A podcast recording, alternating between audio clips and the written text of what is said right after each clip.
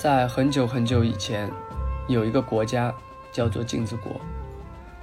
镜子国的国王叫做镜面王，他召见了民众的无名。镜面王请来高矮胖瘦四位身盲人，身盲人的意思是打从出生以来就没有见过光。镜面王命侍从牵来一头大象，这边的大象是由笛子吹出来的，它象征着象的流动性，也就是世间的万物都是由因缘合合而成的。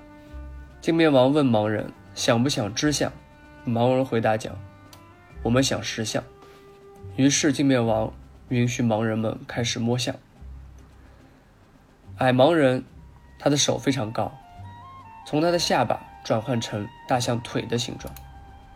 胖盲人的双腿落下，他感受到了和他腿一样形状的大象鼻子的形态。瘦盲人他的手臂弯曲，得到了大象尾巴的形态。高盲人将自己的耳朵拔出来，像西瓜一样，他得到了大象耳朵的形状。这是他们通过触摸去感知了这头大象，并且告诉镜面王四个有限的答案。镜面王是全知的，这四个答案在他的脑海中旋转变化，最终这头笨重大象转换成了一只轻盈的蝴蝶。故事的后半，我是取材自苗族的古歌，它叫《蝴蝶妈妈》。蝴蝶妈妈生了七个卵，由七个卵幻化出世间万物，那些像微生物、像动物、像植物一样的造型。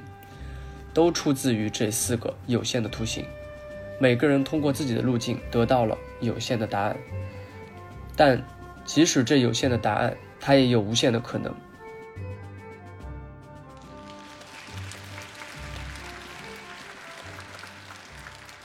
大家下午好，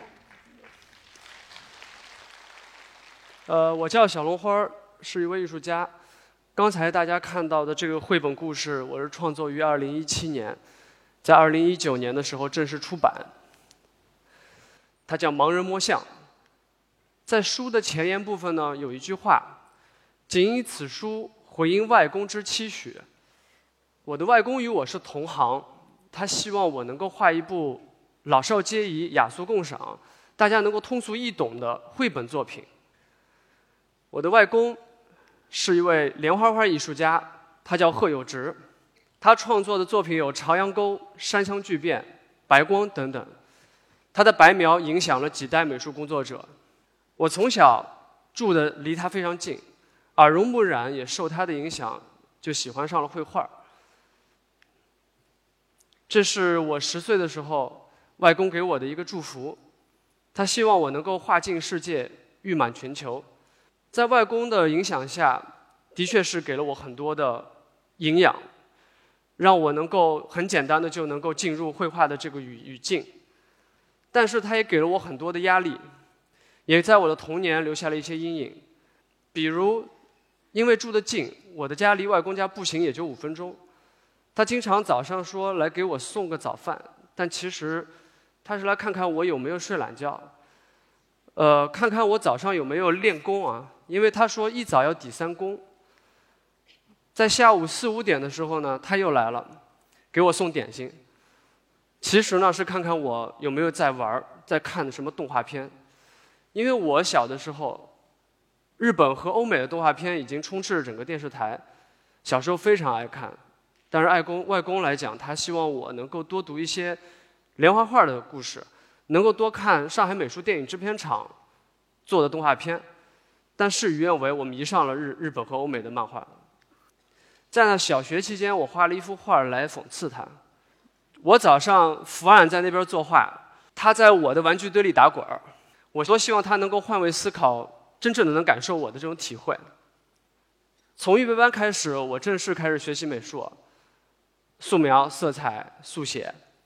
那既然是同行了，那他要给我很多的指导。于是从我的小学一直到高中毕业，我的画上总会出现这些评语。手的结构不准，比例失调，形不准，你对形体不理解。尤其他会指导我的速写的怎么如何画速写。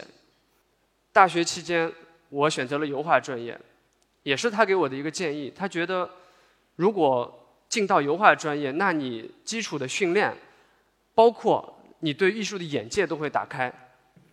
但其实我的心里面一直是想要做一个动画艺术家，而且我想画漫画。我没有说，我想我如果在大学毕业之后，我能够用我学到的这些知识，我可以去做我想做的动画片。于是我来到了北京。我有一个习惯，我会把我自己居住的地方画下来。这是我当时北京的租下的一个房间，当时的生活费有三百块钱，我往饭卡里打了一百，至少保证我这个月不会饿死。其余的两百块钱，我就在学校的周边大量的采购 CD、DVD，包括还有一些漫画书籍。在这个屋子里面，我们的同学非常爱来我这边，因为我的地方比较宽敞。而且没有宿管阿姨的束缚，我们可以在里面做任何自己想做的事情。于是我们找来玻玻璃板，把台板打开，里面放个 LED，就变成了一个简易的透台，拍一些独立的动画片。每天下午我们会在一起看几部电影。而且这个空间我们成立了自己的一个漫画小组。在北京的这一年，我非常的自由，因为是进修生的缘故，我进了中国传媒大学。我可以选一些自己想上的课，在那之后，我学完成了一年的学业之后，我回到了上海。但我把这种状态带回了上海，但是同时我又回到了父母身边，回到了外公的身边。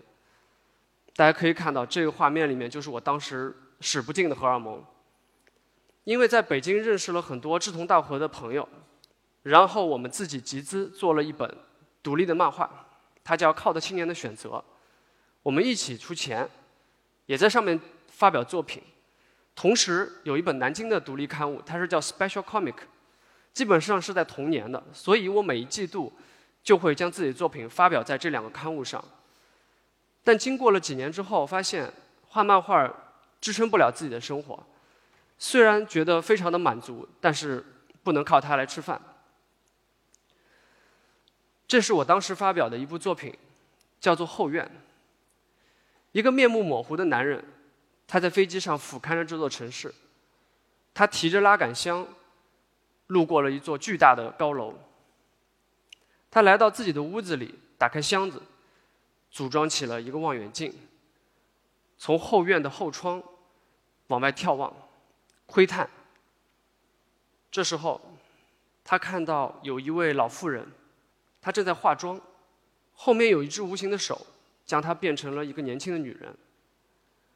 老板和他的秘书像蜜一样的化了，周边飞满了苍蝇。有一位宅男，他已经腐烂的只剩骨头了，但是当他的电脑响起 QQ 的声音的时候，他起来打了两行字。一些上班族扭打在一起。一个三好学生吹出了一个泡泡，那个泡泡变成了一个宇宙。有一位头顶鹿角的男性标本，看到它的主人又拿来一头鹿的标本，他心生嫉妒。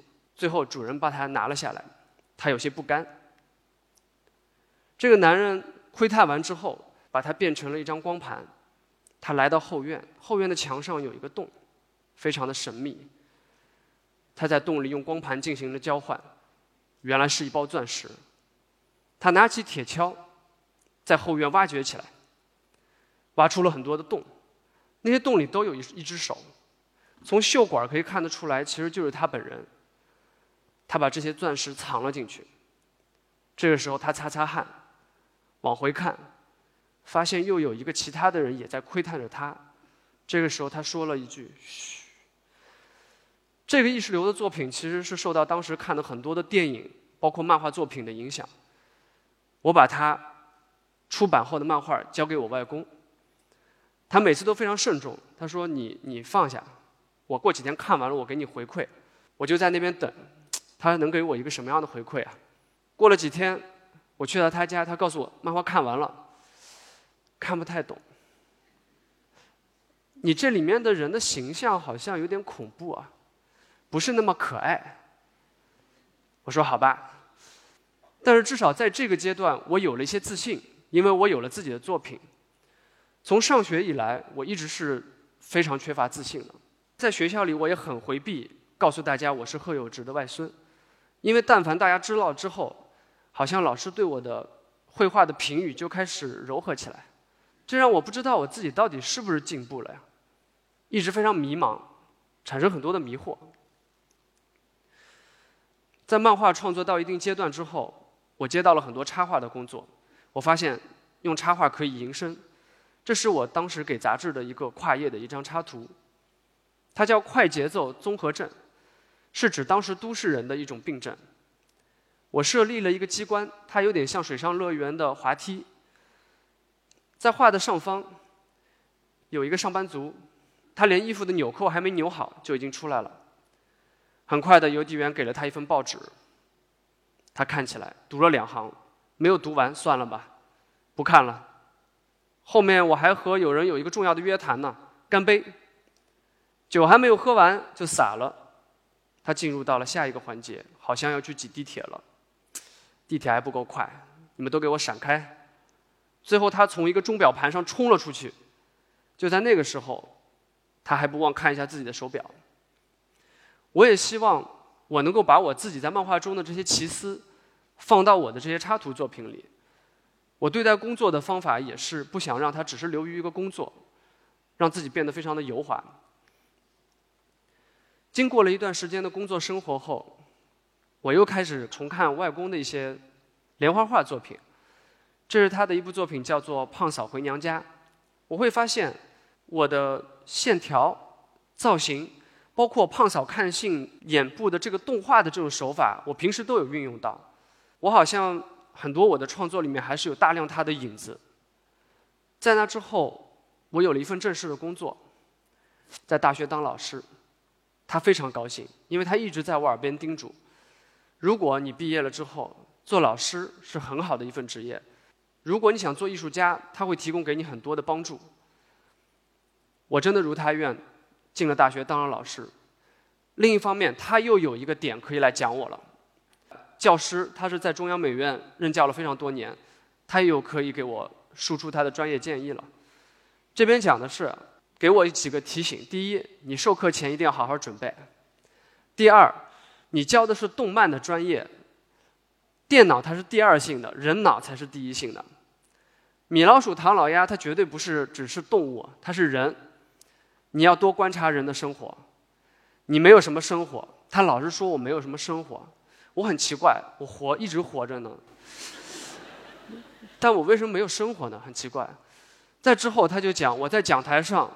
就像我今天在这儿，我要站有站要有站姿，我说话的谈吐反映了我的修养，真的给我好多的压力。在那之后，我又画了很多插画的，就进行了很多插画的工作。因为我结婚了，我背上了房贷，所以我接了更多这样的工作，给我一种疲于奔命的感觉。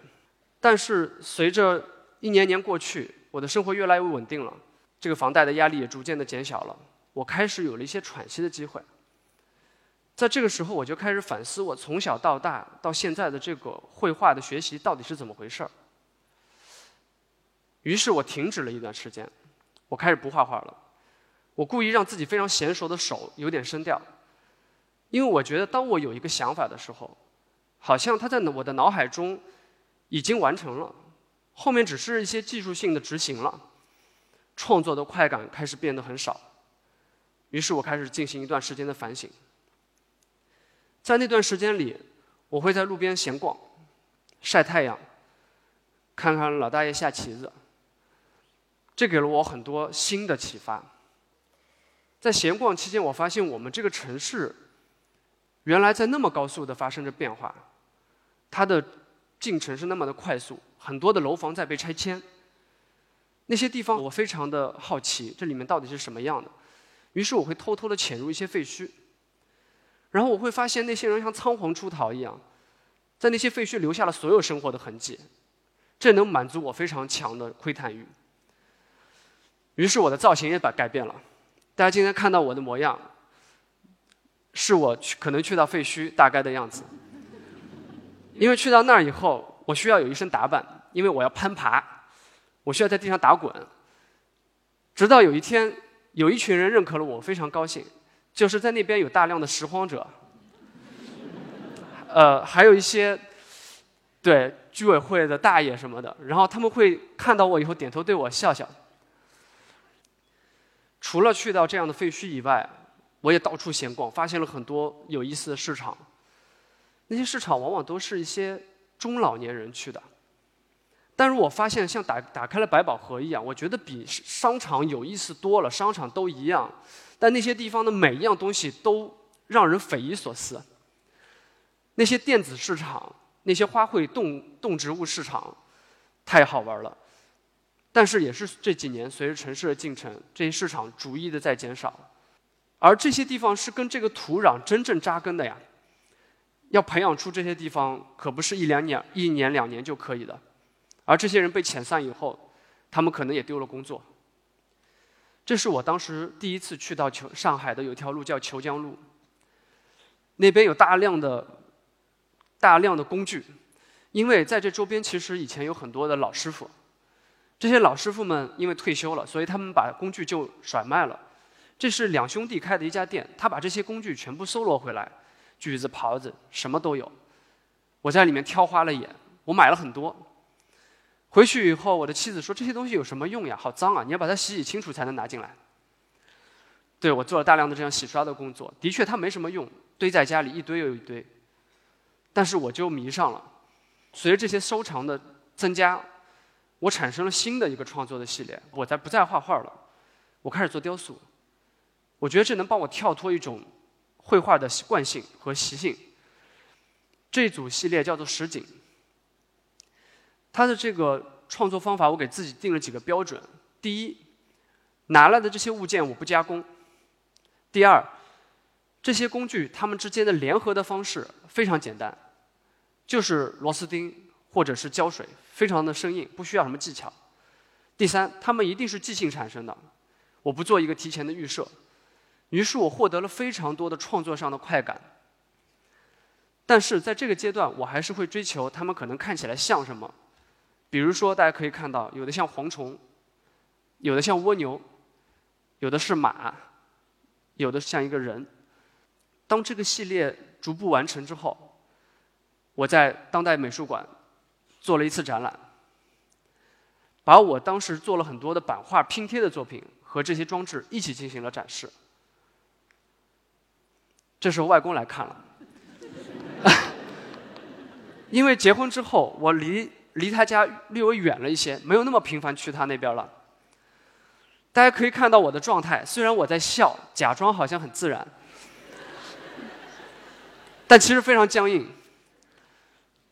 从我父亲拍的照片，我终于看到他有点微笑，这给我莫大的鼓舞。因为这段时间好像他不知道我在干什么。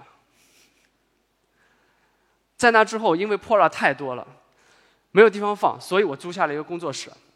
把我所有喜欢的东西都放在里面，我在里面大展拳脚，买了很多工具。我觉得这是我自己的一个成体，我完成了一个蜕变。随着这些物件的收藏的收藏的数量，包括我对他们了解的这个深入之后，之前那个创作是创作的系列好像不足以满满足我了。我觉得他们每一个道具都非常有个性，我不必要把它做成一个什么。于是我把这些创作放到了我的漫画作品里。这是晏书，是北京的一家书店。他在上海举办了一个叫“二十四小时漫画”的活动，邀请北京和上海的漫画家聚集在一个特殊的地方。这个地方在人民广场，它叫亭台，大家可以看到像个玻璃房子。人民广场的人流量是非常多的。漫画家平时创作的时候，往往是一个人猫在家里，然后这些不出门的人。被放在这个玻璃屋里，由大家这么多的人在外边观赏，是像在观赏一些细、一些珍稀的动物一样。在这个二十四小时、两天的时间内，我们要完成一部完整的漫画作品。这是当时创作的情况，所以猫在那边完成了一部作品，它叫“呲”，“呲”是一个象声词。有一个建筑从远方飘来，镜头逐渐拉近，拉到窗里，有一个人正在插一个插插头。他的眼睛紧盯着这个插头和这个插座之间，入定了。他不停的看，这个插头发生了变化，它开始打开了，边上伸出了一些像排气管一样的结构，从插座的两边升起了一些人。这时候，电线的远处有一辆车驶来，这些升起的人，他们像一些原始的部落里的人，也像一些木雕。同时，他们也很像来自未来的外星人或者是机器人，但他们的手里都拿着一个石块他们好像要阻止一些什么东西。当车飞驰而过的时候，他们想去砸那辆车，但车的速度太快了，飞驰而过，激起了一个电花，呲，这个屋子的灯被点亮了。我把很多我对工具的这些理解放到了这个故事里。同时，也对我当时了解的一个一些有关于工业革命，对于人类技技术的推进，还有人的本身，进行了一个思考。在这之后，我做了一部定格动画片，把我收藏来的这些物件做了一个整合。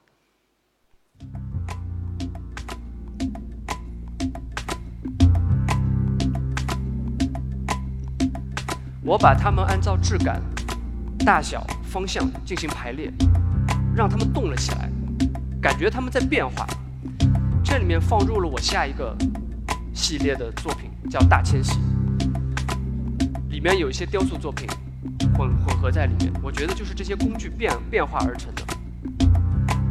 很多老的工具随着这个时间的迁徙迁移，大家忘了它的这个功能，它变成蜕变成只剩下形状了，质感和颜色了。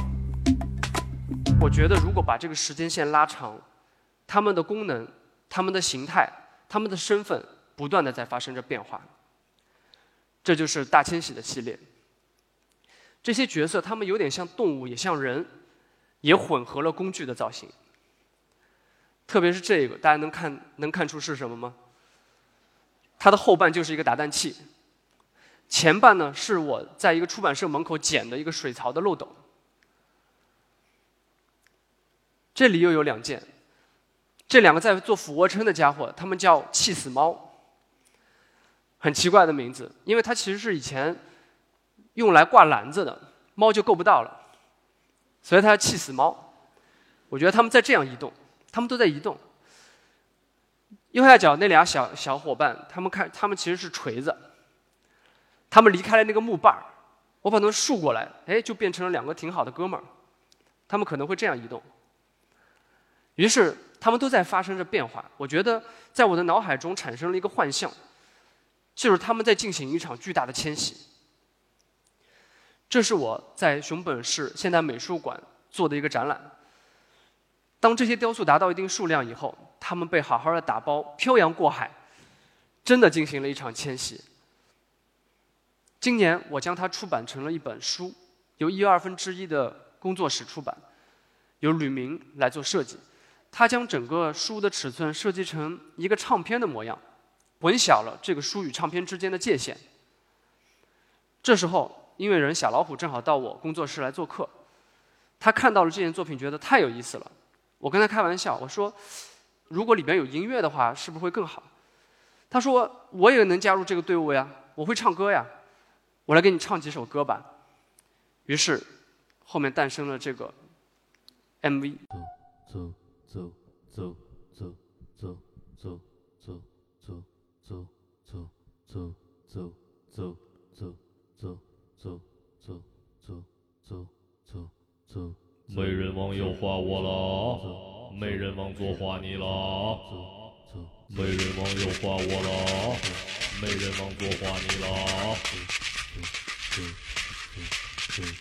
美人王又挂我了没人能又话你了我美人王又挂我了没人王又话你了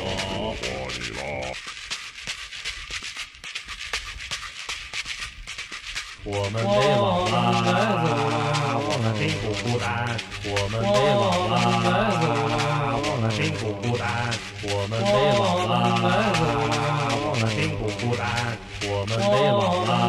这是一场大奸细，我们被忘了。这是一场大奸细，我们被忘了。这是一场大奸细，我们被忘了。这是一场大奸细，我们被忘了。这是一场大奸细，我们被忘了。这是一场大奸细，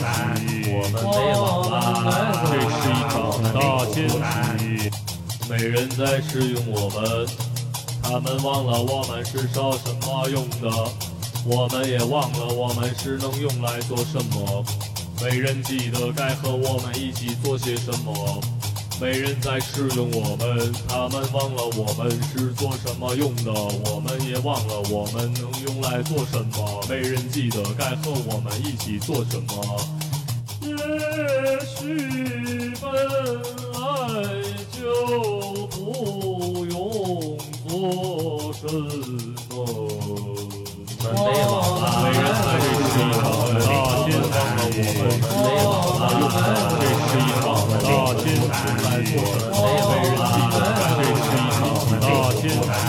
这是一，片五彩斑斓的沙漠。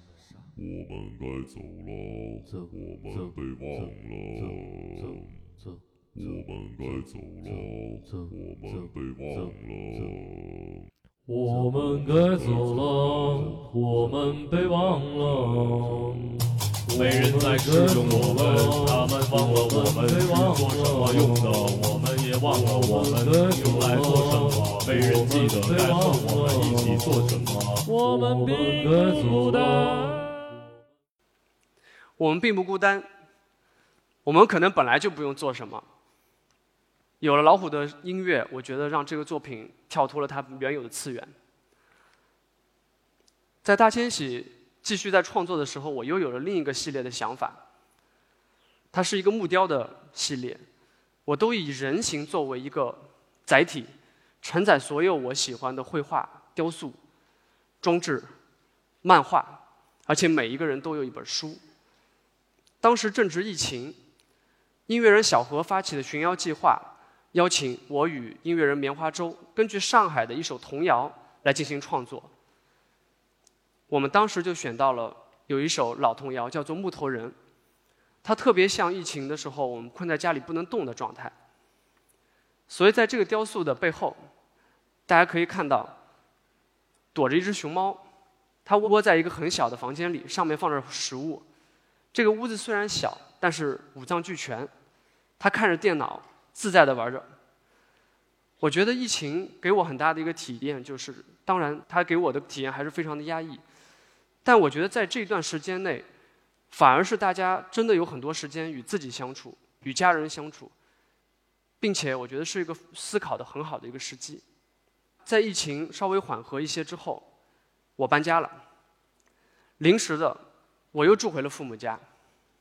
在和父母相处的这段时间里，我们晚上会散步，路过我以前画速写的公园。这是我们再熟悉不过的一个场景。我说这个公园的斜坡上原来是一个亭子，这个亭子怎么没了，变成一个儿童乐园了呀？他们说哪有这个亭子？你记错了，你的记忆一直是有问题。我就不相信，我就回去查了很多资料，我要证明这个亭子绝对是在的。但是我找不到资料，让我非常的懊恼。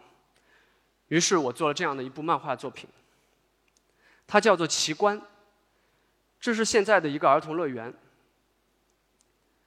在第二张图里，这个儿童乐园变得有一些松动了。画面的右上角有一个非常隐秘的符号，它是象征着光的折射，是个三原色。亭子慢慢的再继续解构，在画面的右上角有一个人。他在走路，有两个人在盯着他。下面的亭子开始慢慢的更加的几何化了，画面里出现了一只蜻蜓。这两个人看着这个人走进了屋子里，蜻蜓继续在飞。这两个人尾随着他到了他的家，亭子慢慢的解构的只剩下几个色块了。这个两个人跟着他进了他的家。发现哇，这家伙的家不得了，他竟然收集了世界上所有的形状，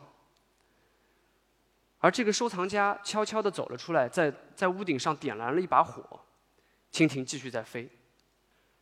屋子整个烧着了，连带他所有的收藏。最后他提取到了一颗鹅卵石，这时候有一道光束打了过来。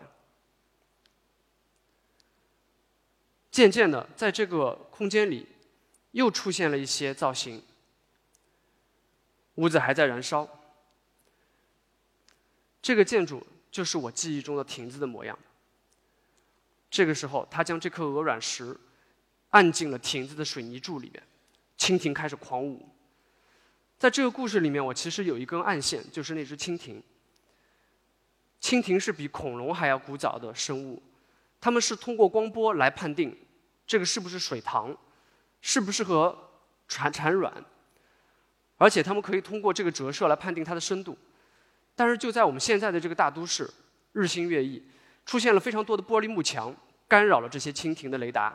这个这么古老好用的雷达已经失灵了。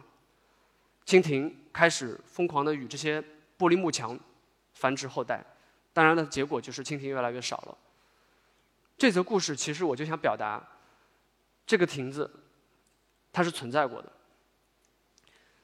在画完这则漫画之后，我没有停止我的我的收收收集资料。大家可以看到，这个儿童乐园是现在这公园的样子。这个是哪儿都有的乐园。我发现城市和城市之间的区别在变得越来越小。下面这一张是公园当时拆迁的样子，左上的这张图是当时公园和我要。找的这个亭子是一套的那个亭子，那个在更早的时候就被拆除了。我终于找到了一丝证据。在下面，我的手触摸的那个柱子就有点类似之前的那个柱子的质感，在夏天它是冰凉的。这个亭子我是有点找到了，我找到了它存在的这个证据，但是有一个人我找不到了。在二零一六年三月，我的外公突然离世了。他走得很突然，在他晚年的时候，他经常在讲：“我要老得慢一点，走得要快。”但是作为亲人，实在有些接受不了。我不想像那个亭子一样就失去他。我在第一时间就去到了外公的住处，用他教给我的白描的方法把它记录下来，把他所有的一切记录下来。这是他的住处，这是他戏称的四室一厅。在这不到四十平米的房间里，这个部分是他的餐厅。把桌子移出来，架上一块板，就变成了画室。这个部分是他的客厅。卧室是这么个一室一室四厅。在描绘完外公的这个住处之后，我又做了另一件作品。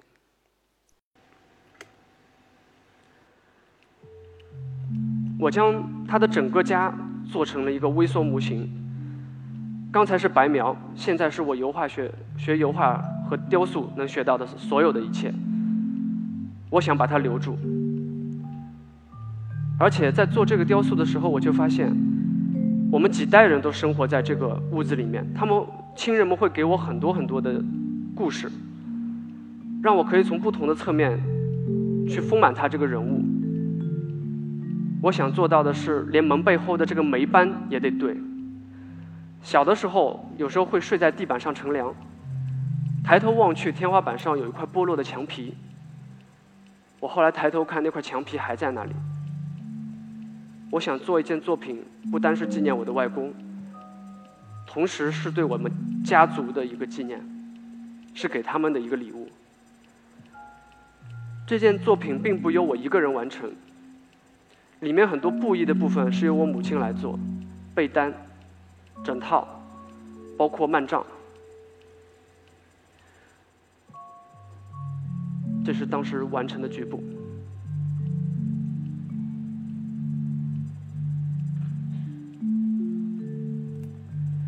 我将电视机里的画面停定格在以前纪录片拍到外公一室四厅，在这扇窗的对面有一扇窗。这就是我的住所。每天四五点钟，我下课上楼的时候，我就可以看到他站在那边。他喜欢站在那边看电视，不断的切换频道。我的母亲负责了这些布艺的部分。我的父亲年轻的时候非常喜欢拍照，他负责用照照片来记录。我的妻子觉得这个项目特别好，她请来了一些媒体帮助我来记录。在制作的过程中，我经常往返于我的工作室和外公的家，这给我一种好像穿透了某个次元的感觉，并且有了其他的角度来解读它。我可以从这个角度去窥探，一个全新的角度。我再看看我的家人是怎么在里面生活的，我再看一看这个时间是怎么在里面流淌的。在这个雕塑完成之后。陈丹燕老师写了一篇文章来纪念我的外公，也也写了我怎么来做这件雕塑。在最后，他有对我的一句描述，他说我就像那些长长久久伸在门上的把手，有被生锈的螺丝与天长地久的油垢紧紧粘合在一起的一种自在。我觉得非常准确。我觉得这么多年，我都在向外部寻找，但其实它也是向内的。我试了那么多不同的艺术语言和材料，但其实也是为了找到自己，找到自己与这个时空血脉之间的链接，与这个地域之间的链接，并且获得那份自在。今天的讲座，其实我想了很多版本，但是最后我觉得我的任何的人生的关键的节点、创作的节点，都与我的外公离不开。明年是他一百周年的诞辰，我也希望以此来纪念他，我非常想念他。谢谢大家听我的分享。